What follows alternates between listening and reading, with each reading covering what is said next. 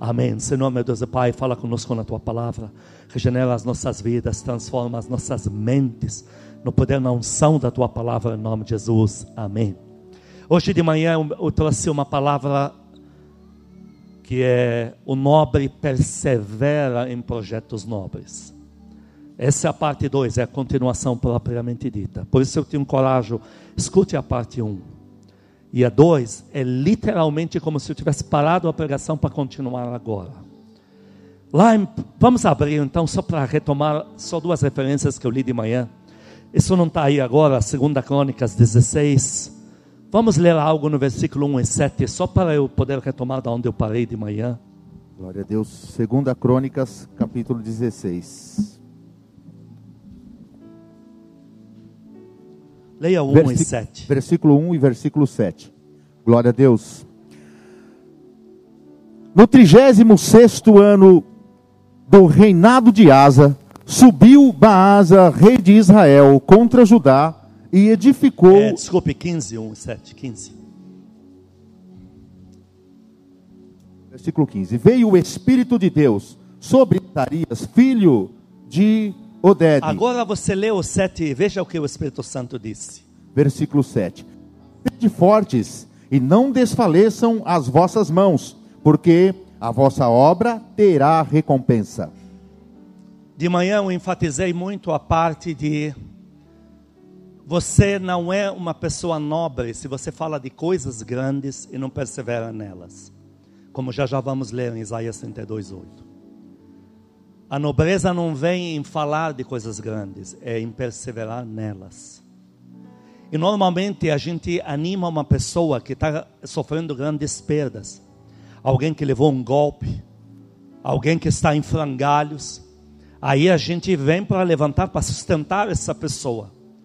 Só que aqui, se você ler o capítulo anterior de 2 Crônicas 14, você pode ler do versículo 2, 8, eh, 6 a 8 e 11 a 15. Você vai ver um rapaz que pegou a nação em caos. Chamava Asa, se tornou rei, muito jovem. A nação quebrada, falida, fome comendo solta nas ruas. E o povo tudo desviado. Então é algo que você olha e diz: Meu Deus, vai levar 30 anos para restaurar isso aqui. E ele se apega a Deus. No versículo 2 diz que ele andou com Deus. Do 6 a 8 diz que Deus já foi com ele dando descanso em redor. E do 11 ao 15 você encontra um asa que está conquistando tudo. E a palavra de Deus para nós permanece hoje à noite. Não perca o foco, igreja. Não arrede o pé em todas as promessas que um dia você declarou e creu tudo que você chamou a existência, você criou mundos com a tua oração, não arrede o pé, porque o que mais me fascina na Bíblia, para um homem que está conquistando tudo, no capítulo seguinte, capítulo 15, 1, o Espírito desce no 7 e diz: continua nessa, esforça-te mais ainda, porque tem grandes coisas para chegar ainda. Ao que tem, mais se dará.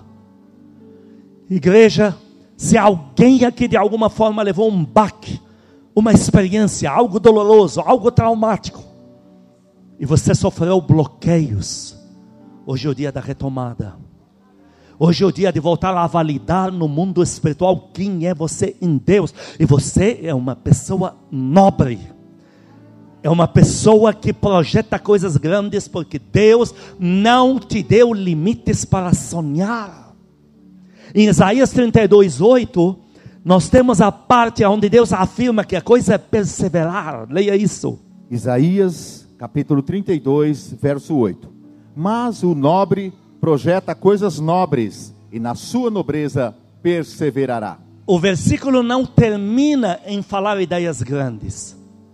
Porque você quer ouvir ideias grandes? Vai no meio dos cachaceiros mesmo. Vai para no bar, vai lá. Você vai ouvir cada coisa cara que já foi não sei o quê, cara que assistiu não sei o quê. Você vai ver tudo isso aí. Mas desses papos não sai nada.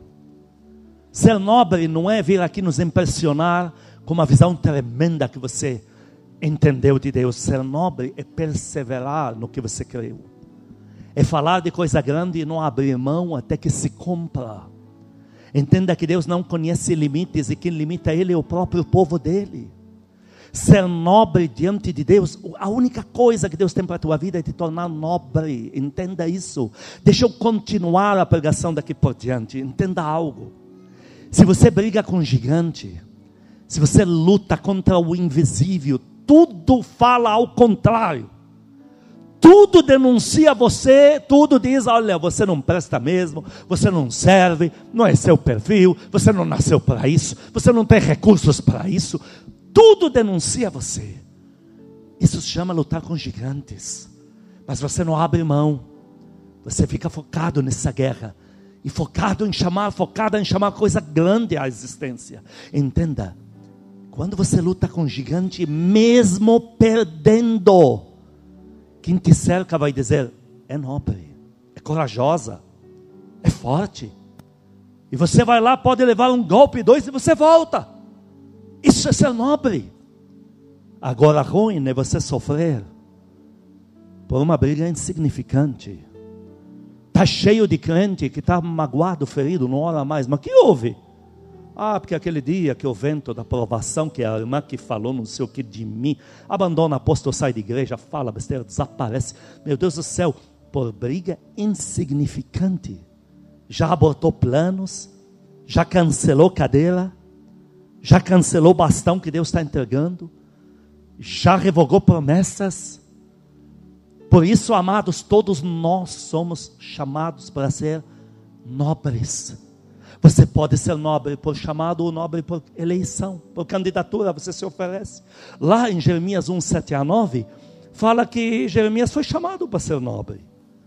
Você pode ter um chamado. Alguém aqui pode dizer: não, olha, eu já nasci com todo mundo profetizando mesmo, eu acho que eu vou dar, mas me dá, eu acho que dá para fazer isso aqui. Olha, pode ser seu caso, glória a Deus por isso. Foi chamado, chamada para ser nobre. Leia isso. Jeremias capítulo 1, versículo 5. Antes que eu te formasse no ventre. 5 ao 7, é isso aí, vai lá. Isso. Antes que eu te formasse no ventre materno, eu te conheci. Aí. E antes que saísse da madre, te consagrei e te constituí profeta às nações. Caso de Jeremias, nem pediu para nascer, já nasceu com chamado. Continua. Então lhe disse eu: Ah, Senhor Deus, eis que não sei falar, porque não passo de uma criança. Mas o Senhor me disse: Não digas, não passo de uma criança. Seu chamado vai Por... ter que se cumprir, continua. Porque a todos a quem eu te enviar irás e tu quanto e tudo quanto eu te mandar falarás. Olha, alguns aqui foram chamados para ser nobres. Que lindo. Aí, ponto. Você nem se converteu, já está com um monte de promessa nas costas e todos os indícios são ao teu favor. A coisa vai rolar mesmo. Mas você pode se candidatar, está lá em Isaías 6,8. Ele se candidatou. Isaías falou: Olha, eis-me aqui, eu entro para ser nobre. Você, o que não pode se esquivar dessa história de se tornar nobre de chamar à existência coisas grandes. É uma decisão, igreja. Eu não, não espero em tudo que Deus me dê chamado. Tem coisa que eu ponho o pé lá. E Deus fala: onde pisar a planta do teu pé, Abraão, Josué, onde pisar a planta do pé vai ser tua. Moisés. É coisa de candidato a ser nobre. Olha lá com Isaías, vê lá. Isaías capítulo 6, verso 8. Depois disto, ouvi a voz do Senhor que dizia: a quem enviarei? E quem há de ir por nós? Um grito indireto e impessoal. Olha, chamado para todos. Isaías falou o quê? Disse eu: Eis-me aqui, envia-me a mim. Ou você tem um chamado, ou você se candidata a. Mas todos nós temos que ser nobres. Deus olhou para um menino que ninguém dava nada mesmo. Tem cinco referências que estão escritas aí na mão do pastor que vai ler para mim daqui a pouco que falam que o povo achava de Davi. Em 1 Samuel 16, 13, Deus falou: vai ser rei. Eu vou tornar ele alguém que vai comandar a nação. Está lá em 1 Samuel 16, 13. Deus chega e diz: unge ele, põe azeite aí, vai ter que funcionar. Mas é contra a esperança, olhando para o menino não serve, aparentemente não dá, culturalmente não dá. O menino nem estudou na vida nunca pegou espada na mão, não tem aparência de guerreiro, vem de uma tribo menosprezada na nação, mas Deus ungiu, Leia isso. 1 Samuel, capítulo 16, verso 13. Tomou Samuel o chifre do azeite e o ungiu no meio de seus irmãos. E daquele dia em diante, o Espírito do Senhor se apossou de Davi. Repita comigo: o Espírito Santo já está sobre mim. E isso já me basta. Foi com Davi: olha, nada pode dar certo com esse menino. Mas tem uma garantia: o Espírito Santo está lá. E no versículo 1, Deus tinha falado que vai ensinar ele a ser rei. Leia isso. 1 Samuel 16, verso 1. Enche um chifre de azeite e vem, enviar-te-ei a Jessé, o belemita, porque dentre os seus filhos me provi de um rei. Você pega um menino, que já já vamos ver os cinco slogans que deram nele, que não dá mesmo. Mas Deus fala: Eu vou tornar ele rei, eu vou refinar ele. Pastor, mas eu não sirvo. Eu entendo, eu também não sirvo. Hoje eu estava dizendo, ultimamente eu ando dizendo isso para os primogênitos. Eu vivia dizendo, Deus, olha, se não for eu com tudo que eu já orei, emplaca nas costas de alguém que tem mais gabarito, eu vou lá sirvo ele. Deus já falou para mim, para com essa conversa, já me repreendeu. Ele falou, para, para de se colocar na segunda linha, vá para a primeira com você. Eu já falo agora ultimamente para eles, é comigo o negócio, vai ter que funcionar. E vocês vão ter que me aguentar, tem mais isso. É, é comigo. Eu assumi. Pastor, não sirvo. Eu entendo. Olha, não, tem, não levo jeito. Eu entendo. Tem gente entre nós que pede coisas grandes na área material, na saúde, nas finanças, familiar. Mas no fundo, no fundo eu não sirvo. Deus vai refinar você. Deus pegou um menino bruto, bruto. Mas ele falou: Eu vou refinar ele. Eu vou tornar ele rei, vou ensinar ele modo de reis. Com postura de reis, idioma de reis, tratado de reis. Meu Deus do céu, ele se tornou o rei imperador número um do Oriente Médio. A turma de Babilônia se ajoelhava diante dele. O imperador do maior reino de Babilônia mandava aos seus magistrados se dobrar para Davi, porque ele não queria se dobrar, porque não, não dá certo. Eles chegavam, se rendiam diante de Davi de joelho dobrado, para ele não ficar louco e não invadir a Babilônia e derrubar tudo. Faraó fazia a mesma coisa. Diga comigo, nobreza em Deus funciona. Leia os cinco títulos que deram para Davi. Leia a primeira referência. Em 1 Samuel, capítulo 16, versículo 11. Perguntou Samuel a Jessé: Acabaram-se os teus filhos? Ele respondeu: Ainda falta o mais moço, que está apacentando as ovelhas. Disse, pois, Samuel a Jessé: Manda chamá-lo, pois não nos assentaremos à mesa sem que ele venha. O pai chamou ele de menor. O mais moço, menor. Para quem não sabe, na cultura medieval aí, o menor é o que sempre vai fazer o serviço que não vale nada. Nem sempre o menor é em faixa etária. Às vezes o menor é o segundo. Mas se ele não serve, então ele se torna o menor os irmãos, na cultura já tem uma coisa automática. O pai, a mãe, os irmãos começam a lhe designar todas as tarefas indesejáveis, fúteis. Vai buscar água, vai buscar comida, vai não sei o quê, vai, vai levar esse recado para fulano. É uma coisa automática assim. Numa família grande, é, usa-se muito o termo, tive que competir. Você ouve muito isso no mundo árabe. Você fala para o cara, quantos irmãos vocês são? Ele fala: tive que competir com outros nove. Por que competir? Para não se tornar o menor. Porque imagina nove mandando em você além de pai e mãe. Não é fácil. Não é fácil. Então a própria cultura te empurra a assumir uma dianteira.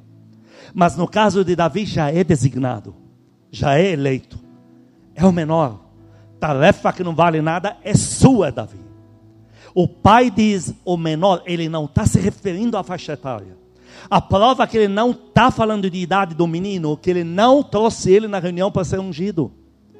O maior profeta do Oriente Médio que abria e fechava o céu era Samuel. Está dizendo: Estou indo na tua casa ungir alguém aí, algo grande. Ele não chama o menino, porque não serve para nada aqui, vai servir para tua unção. Por isso que eu nem trouxe. E você vê que para Samuel era tão distante a informação que falou: não nos assentaremos enquanto ele não chegar, porque ele entendeu que o menino está muito longe. E para piorar, quando entra Davi, Deus diz: levanta-te unge. Já estavam sentados. Ou seja, o menor aqui não é faixa etária, é o que não serve para nada. Já foi destacado que esse aqui. Segunda referência, como é que chamaram Davi? Segundo Samuel, capítulo 17, verso 28. Ouvindo-o Eliabe, seu irmão mais velho, falar àqueles homens, acendeu-se-lhe a ira contra Davi, e disse: Por que desceste aqui, e a quem deixaste aquelas poucas ovelhas no deserto? Bem conheço a tua presunção e a tua maldade. Desceste... Chamou ele de vagabundo e de inconsequente. O pai é o menor. O irmão mais velho, representando a família, você já é um vagabundo e é um moleque inconsequente. Terceira referência, o que chamaram Davi. 1 Samuel, capítulo 17, versículo 33. Porém, Saul disse a Davi: Contra o filisteu não poderás ir para pelejar com ele, pois tu és ainda moço e ele guerreiro desde a sua mocidade. O rei da nação chamou ele de inexperiente, um menino aventureiro. Você está se aventurando a quê querendo matar esse Golias? Está se aventurando a quê? Você é inexperiente, inconsequente. A forma como Saul está se dirigindo ao menino é: você é inconsequente, você não sabe nem o que está falando. Terceiro rótulo no menino, que ele levou nas costas. Quarto rótulo, 1 Samuel 17, 42. Olhando o filisteu e vendo a Davi, o desprezou, porque era moço, ruivo e de boa aparência. Antigamente, bonitão tinha que ter um cabelão de não sei o que, um nariz de marmota desse tamanho, turbosucção. Ah, isso aí é para a guerra. Antigamente, ser ruivo, hoje é bonitinho, né? porque era a cabeça de tantã. Sabe para nada, que carinha é essa? Não, esse é meu filho. É uma desgraça ter que dizer que um ruivo naquela cultura era seu filho. Gentil presença não ajudou em nada. Ah, agora que piorou. O inimigo chamou ele desses nomes que você acabou de ouvir.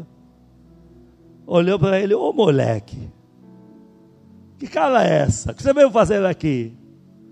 Quarto rótulo contra o que Deus disse. Mas Deus tinha dito: Eu vou refinar ele. Você aplaude a Deus agora. Eu vou refinar ele. Eu vou treinar ele. Eu vou colocar ele na minha agenda de preparo. O Espírito Santo dizendo: Pai, me entrega quem é. O pai diz: é aquele menino ali. O menino é. Ó, põe a mão aqui no peitoral. O menino é você aqui. Homem, mulher, criança, jovem, é você. O pai deu o indício, apontou o seu dedo, falou: esse, esse, aqui. É o próximo nobre, a próxima, o Espírito Santo diz: Eu assumo. Eu vou colocar na minha agenda de treinamento. E eu vou refinar, pai. Eu vou entregá-lo para ti. O Senhor vai ficar orgulhoso dele e dela. Quinto rótulo que deram no menino. Segundo Samuel, capítulo 6, verso 20 a 22. Voltando Davi para abençoar a sua casa. Olha o que essa mulherzinha chamou ele. Mical, filha de Saul, saiu a encontrar-se com ele e lhe disse: Que bela figura fez o rei de Israel, descobrindo-se hoje aos olhos das servas de seus servos, como sem pejo, eh, desco, desco, eh, descobre um vadio qualquer. Literalmente, o termo real no original é vadio mesmo, esse que você leu aí, porque pejo está muito chique ainda. Chamou ele de vadio qualquer. Cinco rótulos. Só porque Deus falou que tem uma obra. Você ainda não entendeu porque as pessoas falam tanta besteira de você? Você não entendeu porque tanto te perseguem, tanto falam besteira. Nas rodas deles falam mais de você do que da mãe, de que os gerou, do que no filho que eles puseram no mundo. Eles falam mais de você do que dos problemas que eles têm para resolver no dia seguinte. Eles ficam uma hora numa sessão espiritual. 50 minutos falando mal de você e 10 minutos dos problemas de amanhã. E você não entendeu ainda por quê? Uma igreja, vamos supor essa. Essa igreja é de revelação, meu. Aparentemente é, vou fazer o que lá? Eu perguntei a Deus, Senhor, tem um grupo que não gosta de ficar, vai embora. Ele falou, então, porque para quem está no meu espírito, ela é, lida com fogo, ela alimenta muito. Mas para quem desce um pouco o nível, ela se torna um peso, porque ela fala que existe inferno de verdade. Ela fala que tem que orar, tem que jejuar, tem que buscar. Ela se torna insuportável e rápido eles vazam. Ele falou para mim que vazam dos dedos dele. Ele falou, eles vazam dos meus dedos rapidamente e abortam todas as promessas. Pela tua igreja, aplaude a Deus, aplaude. Você está sentado, sentada aí. E eu não vou descer o nível do discurso. A pregação não vai ser com muita subliminal, que no fim você vai terminar com um carro novo. O discurso é poder de Deus, é sobrenatural, é chamar a existência promessas, é andar na linha fina da glória de Deus. Esse é o discurso. Eu vou jejuar amanhã para quê? Amanhã estou sete dias com jejum com água de coco, para quê? Para ficar brincando de evangelho? Queridos, nós somos nobres. Uma coisa que eu disse na reinauguração da oração pós-culto. Terminou o culto, ficamos meia hora aqui, louvor baixinho, luz apagada, como sempre fizemos. Estamos retomando, porque para nós essa história de muito falar Covid e assistindo novela acabou aqui. Então a gente fica orando aí. E eu disse, eu quero dizer novamente aqui, disse de manhã também, deixa eu registrar no áudio isso. Quando Deus lança uma ideia, ela é global, ela é genérica, universal. Então a ideia fica no ar do reino de Deus. Essa ideia é prioridade de Deus, mas é uma ideia. As pessoas que têm comunhão com Deus fluida, oram, buscam coisas grandes, a ideia que está na prioridade de Deus, porque Ele é o chefe, Ele é o Pai, não é a gente. Essa ideia começa a entrar nessa pessoa. E essa ideia passa a ser dentro de você uma revelação. E depois que se tornou uma revelação, você não morre mais. Nem Covid te derruba, nem acidente de carro, nem demônio desgovernado, nem saci endemoniado, nada mais se derruba. Porque Davi tinha a revelação de Deus nele. Então ele falava: Eu atravesso um batalhão de quase 100 gigantes sozinho e ninguém me pega. Mas por quê? Porque tem revelação de Deus nele, ele não morre porque essa revelação mantém ele vivo até que Deus cumpra esta revelação, porque na vida dele não é mais uma ideia, uma ideia é passageira, uma ideia, você rápido muda de ideia, agora uma revelação é algo que faz parte integral de você. Casa firme, faz cinco anos pela oração, ela está recebendo uma revelação Nela tem uma revelação. O que você vê lá? Aparentemente eu não vejo muito, mas nela tem uma revelação. Não dá para derrubar uma igreja dessa, porque a revelação que tem nela é de avivamento, é de glória de Deus, é de sobrenatural, é de, é de ver o mundo invisível, é de trazer à terra um poder jamais visto. É uma revelação. Agora, queridos, a revelação dentro de pessoas nobres, ela explode. Davi não atendeu os cinco requisitos que taxaram ele, porque todos que falaram isso de Davi eram maiores que ele. Quem chamou Davi de, de moleque inconsequente era o rei. Quem chamou ele de menor da casa era o pai. Quem chamou ele de vagabundo, etc., é o, é o primogênito. Quem chamou ele de, de moleque, etc, etc, foi o gigante que é muito maior que ele. Cinco vezes taxaram Davi, gente mais forte que ele, mas ele se apegou à unção de Deus que está na vida dele e almejou ser esse rei e se tornou rei e se comportou como rei e submeteu o mundo ao reino dele. Pela vida dele, aplaude a Deus, aplaude. Ele está sentado lá em cima agora. Deus está te dando uma revelação. Você é nobre. Você não é isso que você está vivendo agora, pastor. Passei por uma falência. O sangue de Jesus tem poder. Você acha que eu penso que isso é piada? Eu levei duas nas costas, maldito Satanás. Eu mal falava esse português direito, eu já estava com patrimônio. Veio o plano cruzado lá do plano de carros, de automóveis, de corrupção de presidente de república. O sangue de Jesus tem poder mal falando português, nunca estudei na vida, já era um ignorante no mundo, agora onde está onde que eu ia. E já tinha puxado minha mãe do trabalho, dois irmãozinhos bebês que sentavam no meu colo. Com 18 aninhos me tornei pai de uma casa, 20 anos mantinha uma casa, e me veio uma falência do inferno nas costas. Não tinha irmão da parte de, de, de família, família banqueiros, tudo no Líbano, não podia pedir uma ajuda, porque se eu pedisse eu estaria negando Jesus Cristo. Então eu entendo que é uma falência. Mas entenda uma coisa: Você é mais nobre do que essa falência que está vivendo agora. Pastor, estou com dores no corpo. Só eu sei quantas horas fico grudada na cama por dia. A nobreza que Deus está te dando é maior do que essa doença. Entenda, isso vai passar. Deus vai te rejuvenescer de uma hora para outra. Você vai ser colocada sobre os pés e vai sair correndo por aí.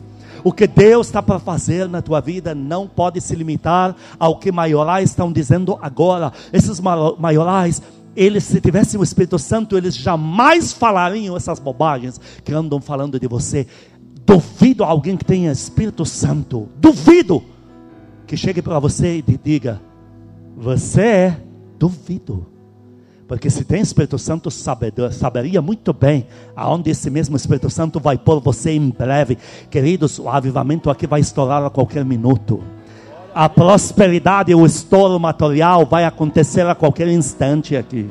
Antes do avivamento vai vir o estouro material, muita prosperidade material. Muitos dos que nos julgaram vão ser saber que o único que tinha razão era e é Deus. Aplaude a Deus por isso, aplaude. Cinco maiores que Davi não tinham razão. Agora me faz um julgamento e monta uma bancada. Põe na primeira bancada na mesa do juízo, dá cinco martelos, um na mão do rei, um na mão do pai do menino, um na mão do primogênito, um na mão de Golias, que a nação inteira tem medo. Dos cinco, para lá os cinco que julgaram Davi. Mical, Mical nada menos do que a filha do rei, chamando ele de vadio. Põe os cinco e põe o menino, para quem você daria razão? Você está com o rei da nação, você está com o pai do menino, você está com a filha do rei, que é a esposa. Você ia dizer, melhor do que a esposa para saber quem é ele. Então deve ser vadio mesmo. Melhor do que o rei para saber o que é uma guerra com gigante. Então, com certeza, esse menino é inconsequente. Melhor do que o primogênito da família para saber que esse menino é vagabundo mesmo. Então, ele é.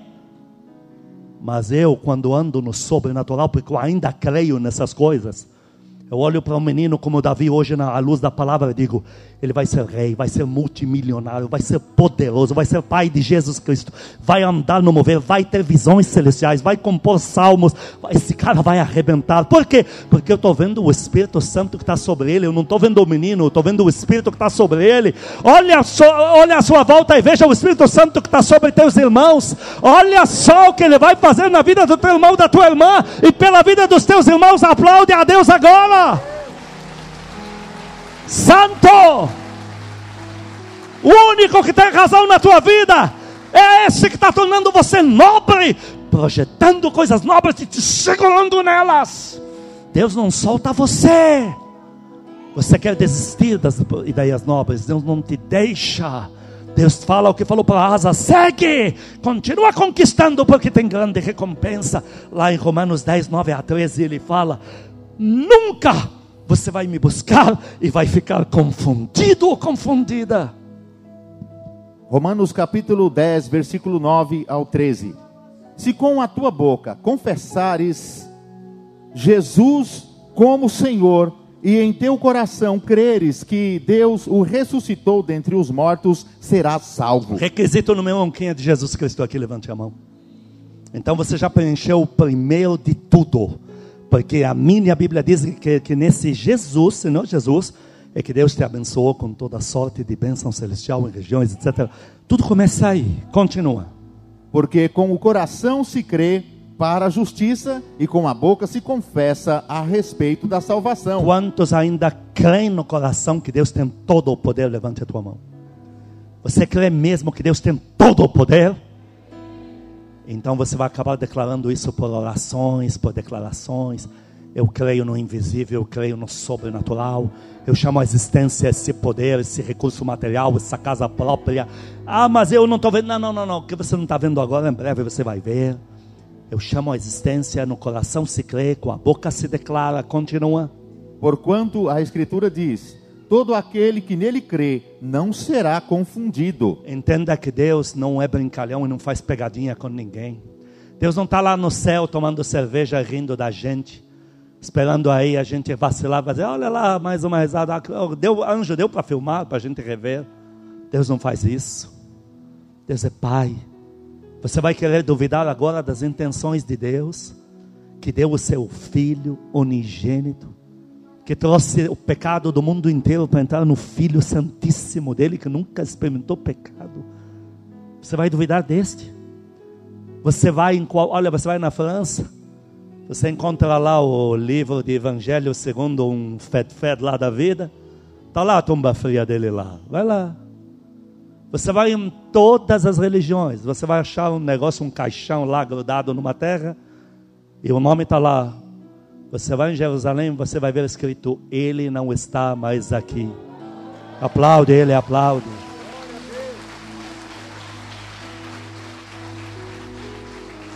A humanidade cientificamente não consegue provar que o Senhor não esteve na terra e não mudou, porque até o relógio do mundo é atribuído a Ele. Nós estamos no ano 2022, depois que Ele veio na terra. Quer mais do que isso? Esse Senhor Jesus está dizendo: Você crendo em mim, crendo nele, eu nunca vou te deixar confundida e confundido. Olha, pois toda a minha experiência em Deus. Você casaria com uma irmã? Você viu numa distância mais ou menos dessa até o final da igreja? Você pergunta para ela, você casaria com um cara que você vê um dia que fala que Deus falou, no dia seguinte ele vai na tua casa, você diz, ele falou. Quero prova maior do que essa? Ainda de cultura árabe, não sei nem como ela me aguenta, coitada. É verdade. Eu tenho uns xereliques lá de árabe, que, coitada só ela. Ela fala que vai ter uma praça no céu com o nome dela lá, de ter me aguentado só um pouquinho. Meu, vou falar a verdade, eu estou me denegrindo, mas não gostei não. Eu só tenho uma flor, rapaz. Eu sou manteiga derretida. É que vocês não conhecem meu outro lado. Meu, outro lado que eu falo de amoroso, carinhoso, afetuoso. Faço pipoca todo dia. Meu presente de aniversário foi uma panela de pipoca que eu faço assim todo dia para mim assim. Eu falei, o que é isso assim? Ela falou, é para você fazer seu presente de aniversário. Eu! Eu nunca usei tanto um presente. Caramba. Então eu não estou te ensinando. Olha, quando eu te falo vem na igreja, eu já te disse, eu já estou. Mesmo no auge de Covid, não sei o que lá dos demônios, eu te falava, eu estou aqui. Casei confiado no que Deus falou. Eu cheguei em casa, falei para minha mãe, conheci minha esposa, como ela é. Eu falei para ela, aí caramba, esqueci de olhar no rosto dela. E eu estou falando diante do Espírito Santo isso. Eu fui no dia seguinte na casa dela para ver como ela é. E para já levar ela no lugar lá que ela ia de missões, e eu falei, Deus, não deixa o cara ir, porque você tem que mostrar serviço para ela, pegar logo, para a gente matar o gato na porta de casa. Que antigamente o cara casava, já tinha um gato ali, ele já matava olhando para a esposa, como quem diz, olha quem que manda nessa casa. Meu, eu acho romântico essa cena. Eu acho construtiva essa cena. Tem que deixar matar o gato logo, Deus. Ela é o libanês que ia pregar, não sei quem é. Falei, Deus, não deixa ele ir, não. Eu tenho que mostrar serviço para ela, porque já vou falar que eu vou casar. Aí cheguei, ele não estava. Eu já peguei a palavra, preguei, ninguém convidou, já preguei. Já, aí, aí terminou, falei, olha, irmã, chega de lenga-lenga, Deus fala que você é minha esposa. Olha, eu estava olhando para o rosto dela direito naquele momento ali. Você faria isso? Então eu tenho credenciais de sobra para te dizer, confie em Deus. Bom, a coitada confiou em Deus, não sei se deu certo para ela, eu estou feliz. Eu acho que o evangelho ele é muito pessoal e particular. Mas olha, confia em Deus e não vai ficar confundido. Ele me falou assim, eu fui para morar na casa do pai dela. E ele me falou, alugue uma casa. E eu vi como Deus me aumentando o jugo, não tinha onde cair vivo. Ela a segunda falência nas costas. Alugue uma casa. Fui despejado pela graça divina, fui. Mas era tudo treinamento. Está me entendendo? Só que o desfecho de todas as, as, as entrefases com Deus são sempre de vitória. Você nunca fica confundida, confundido. O Senhor está te falando que você não vai ficar confundida, não vai ficar confundido. Pode sonhar em Deus e pode se tornar nobre em Deus tua nobreza em Deus vai terminar em caminhos bons e fáceis. Depois que Deus tornar teu caminho fácil, como fez com Davi. Davi, não importa onde o grupo dele ia, a vitória já era dada. Não importa o número do inimigo do outro lado. Não importa a nação, não importa quanto gigante tem lá dentro. Se está amando de Davi, já está resolvido. Os dias vão ficar para nós confortáveis. Olha, falei no plural, estou me incluindo nessa. Vamos ficar confortáveis para nós. E você dá glória a Deus por ter esperado esse momento chegar, porque a hora é agora. Com Davi funcionou, como você vai funcionar aqui.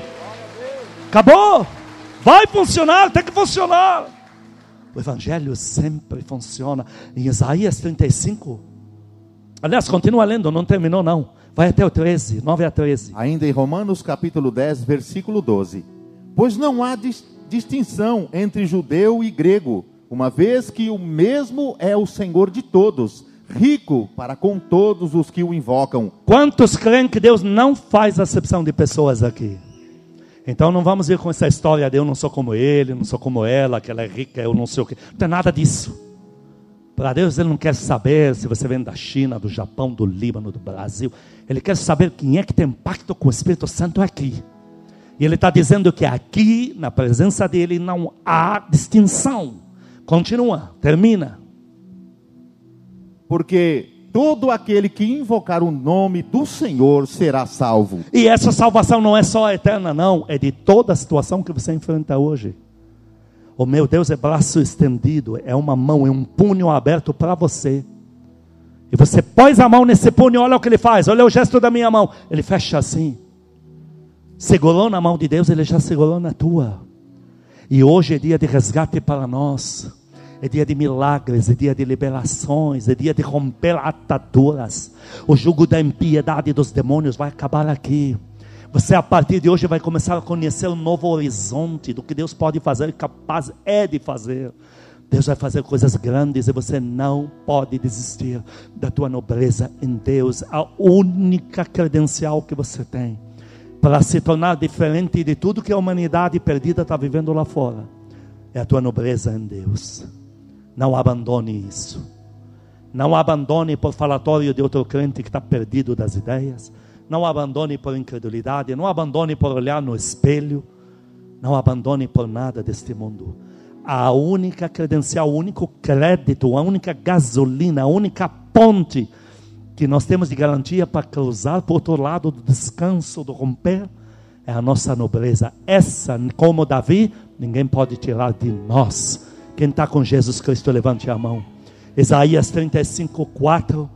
Deus diz assim: Esforçai-vos, porque tem algo. Leia isso e terminamos aqui. Isaías capítulo 35, verso 4. Dizei aos desalentados de coração: Sede fortes, não temais, eis o vosso Deus. A vingança vem e retribuirá, e a retribuição de Deus ele vem e vos salvará. Quantos creem nisso? Põe a mão no teu coração, diga para ele, Senhor Jesus, diante da tua palavra, tomei a minha decisão irrevogável. Eu creio em ti. Eu creio no teu poder. Peço perdão se de alguma forma tenho sido negligente se tenho negado o teu nome, se tenho negado as promessas, eu peço perdão por qualquer palavra, qualquer pensamento com tendência de abortar a minha nobreza em ti. Hoje eu retomo. Eu creio nas tuas promessas. Eu creio no teu poder absoluto. Eu creio nas manobras do Senhor para me refinar, me enobrecer e me levantar. Igreja, abre as tuas mãos e olhe para elas. Diga: Eu recebo nestas mãos o meu direito legal, o meu documento legítimo da virada de Deus na minha vida. Eu recebo na minha mão o projeto de Deus. Eu sou livre, pronto para prosperar, pronto para andar no sobrenatural. Em nome de Jesus. Eu tenho que fazer as mesmas duas perguntas que eu fiz de manhã, eu tenho que repeti-las aqui.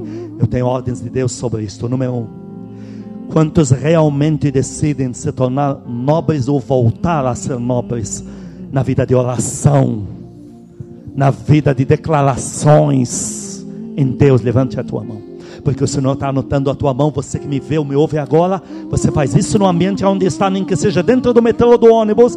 Faça, porque Deus está anotando o teu nome agora, e é o que importa. Tem certeza disso? Abaixe a tua mão. Última pergunta. Esta igreja, desde o fundamento até o telhado, é de avivamento. O que é fundamento?